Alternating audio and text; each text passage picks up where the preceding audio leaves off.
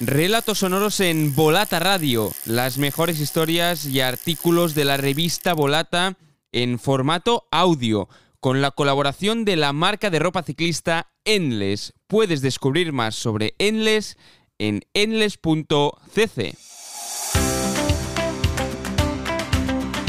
Volata Radio, tu podcast de cultura ciclista.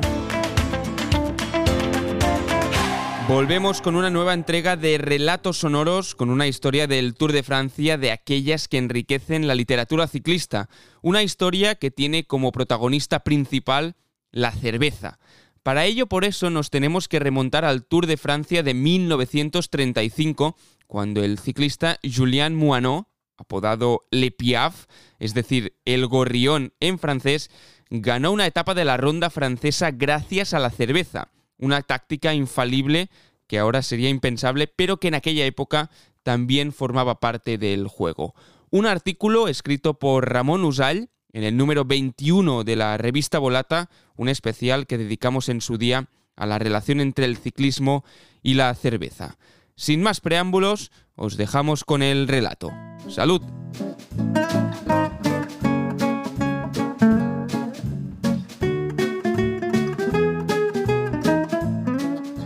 A principios de la década de los 30, Francia todavía no conocía las virtudes de Edith una jovencísima artista que por aquel entonces sorprendía con su voz a los paseantes de Montmartre o a los clientes de los prostíbulos de Pigalle.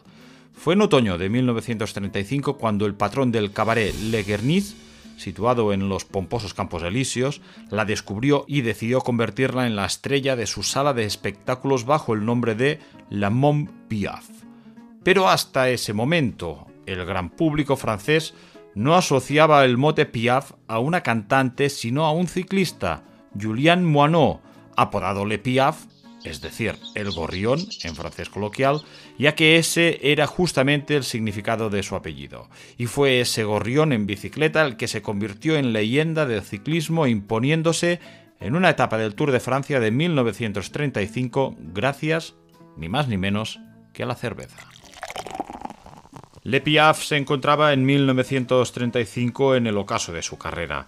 El ciclista treintañero había empezado tardíamente su andadura profesional, pero podía presumir en aquel tiempo de dos triunfos de etapa en el Tour de Francia en las ediciones de 1928 y 1929. Sin embargo, ese año se vio obligado a formar parte de la categoría Touriste Routier para correr la ronda francesa, ya que fue excluido del equipo nacional de Francia que lideraba su viejo amigo Antonin Maña. Aún así, considerándose todavía en forma, Le Piaf tenía entre ceja y ceja la idea de luchar por imponerse en una tercera etapa del Tour, por lo que no dudó en participar en la carrera, aunque no pudiera hacerlo vistiendo el maillot de la selección nacional francesa. El drama que se vivió el 11 de julio durante la disputa de la séptima etapa de la prueba, que enlazaba Esles-Bains y Grenoble y que recorría algunas de las míticas cimas alpinas como el Telegraphe, el Galibier o el Loteret, contribuyó a que Julien Moinot aumentara sus posibilidades de terminar llevándose alguna etapa. Ese día, la tragedia asoló el Tour y puso en jaque a su organización. En primer lugar, porque Antonin Maña y el belga Gustave Danels se cayeron como consecuencia del impacto de un coche de la organización, viéndose obligados a retirarse. En segundo lugar, porque el vizcaíno Francisco Cepeda, corredor del Orbea, tuvo un funesto accidente durante el descenso del Galibier que terminó con su ingreso en el hospital de Grenoble, donde murió tres días después. Se convirtió así en el primer ciclista fallecido durante la disputa del Tour de Francia. La retirada de su líder dejó diezmado al combinado francés, cuyo seleccionador, presionado por el mismo Maña, amigo íntimo de Moinot, eligió a Piaf para cubrir el sitio que había quedado vacante. El equipo galo ganaba un gregario fiel y Julien Moinot se rodeaba de prestigiosos compañeros que podían ayudarlo en su afán por imponerse en alguna etapa. La fecha que el gorrión Piaf tenía marcada en el calendario era la del 24 de julio, cuando el Tour viajaba de Po a Burdeos, pasando muy cerca de Arcachón, la pequeña ciudad gascona donde hacía tiempo que se había instalado. Desgraciadamente, poco antes Moinot vivió la tragedia de la muerte de Francisco Cepeda conocida el 14 de julio, el día de la fiesta nacional francesa, el mismo en que el Frente Popular, que en mayo del año siguiente conseguiría un histórico triunfo electoral, organizó una gran manifestación en París al grito de pan, paz y libertad. Llegado el día en que el Tour visitaba su tierra adoptiva, el gorrión Piaf, convencido de sus dotes como rodador, intentó escaparse poco después de la salida de Po. Su estrategia inicial no funcionó, dado que los corredores belgas que luchaban por defender el maillot amarillo, que es un compatriota Romain Maes, luciría del primer al último día de la carrera, decidieron darle caza temiendo que su maniobra no fuera sino el preludio de un ataque del combinado galo. A pesar del fracaso de su primera intentona, Piaf se guardaba un as en la manga. En un día de fortísima canícula, el afincado en Arcachón había ideado situar a su pandilla de amigos cargados de cerveza a la altura de Levar, un pequeño pueblo en el corazón de las Landas, situado a una cuarentena de kilómetros de la meta de Burdeos. Con la táctica bien aprendida, Moanó pasó por Levar, encabezando el pelotón y cazó una cerveza al vuelo, pero continuó con su ritmo sin detenerse ni un solo momento. Todo lo contrario, aceleró al tiempo que arrojaba la lata recibida al borde de la carretera y se lanzó en solitario hacia la meta, esperando que su plan para distraer al gran grupo funcionara. Y el plan no falló.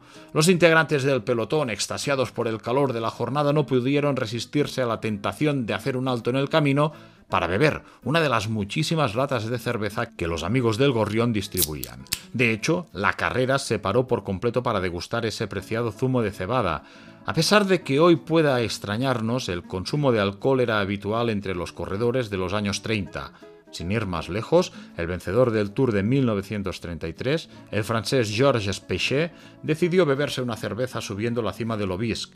Era una época en la que la ingesta de cerveza, vino o licores era muy habitual, ya que el alcohol se consideraba más seguro que el agua procedente de los pozos y las fuentes situadas al borde de las carreteras una circunstancia que llevó a las marcas de esos productos a publicitarse a través de los corredores o a convertirse, especialmente después de la Segunda Guerra Mundial, en patrocinadores principales de numerosos equipos del pelotón. Antonin Magne ayudó a Moinot a planear su golpe. El objetivo era doble. En primer lugar, que Piaf ganara la etapa. En segundo, que lo hiciera con una gran diferencia de tiempo para poder embolsarse el premio de 10.000 francos concedido al vencedor que hubiera obtenido una mayor diferencia de tiempo con sus inmediatos perseguidores. La contrarreloj en solitario que Julien Moinot libró desde Legar hasta Burdeos, mientras sus compañeros de pelotón disfrutaban de una cerveza bien fresca para combatir la canícula, le permitió llegar a la meta con más de un cuarto de hora de ventaja sobre el segundo clasificado. Los corredores belgas comprendieron esta vez que su ataque era una iniciativa exclusivamente individual que no hacía peligrar el maillot amarillo de Romain Maes y prefirieron seguir degustando su cerveza a montar sobre la bici y lanzarse a neutralizar la fuga. Los 15 minutos y 33 segundos que Moinot sacó al pelotón en la meta de Burdeos le permitieron no solamente ganar la etapa, sino llevarse, al final del Tour, los 10.000 francos prometidos. Mañe, también establecido en Arcachón, y uno de los cerebros de este golpe, esperó a Piaf a la llegada de la etapa y quiso celebrar con él la gesta que habían planeado juntos. La victoria de etapa en el Tour de 1935 fue el último gran triunfo de Julien Moinot. El Gorrión añadía, gracias a la cerveza, una tercera victoria de etapa en la ronda francesa a su palmarés. A pesar de que Piaf siguió corriendo hasta el estallido de la Segunda Guerra Mundial, con un efímero retorno a la competición después de la liberación de Francia, lo cierto es que sus últimos tiempos como corredor pasaron con más pena que gloria.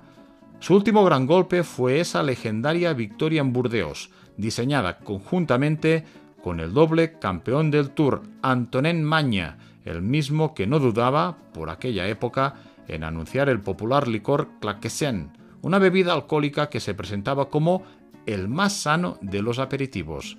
Recuerdos de un tiempo en que la cerveza, el vino o el licor parecían dar alas a los ciclistas y a los gorriones, como Piaf.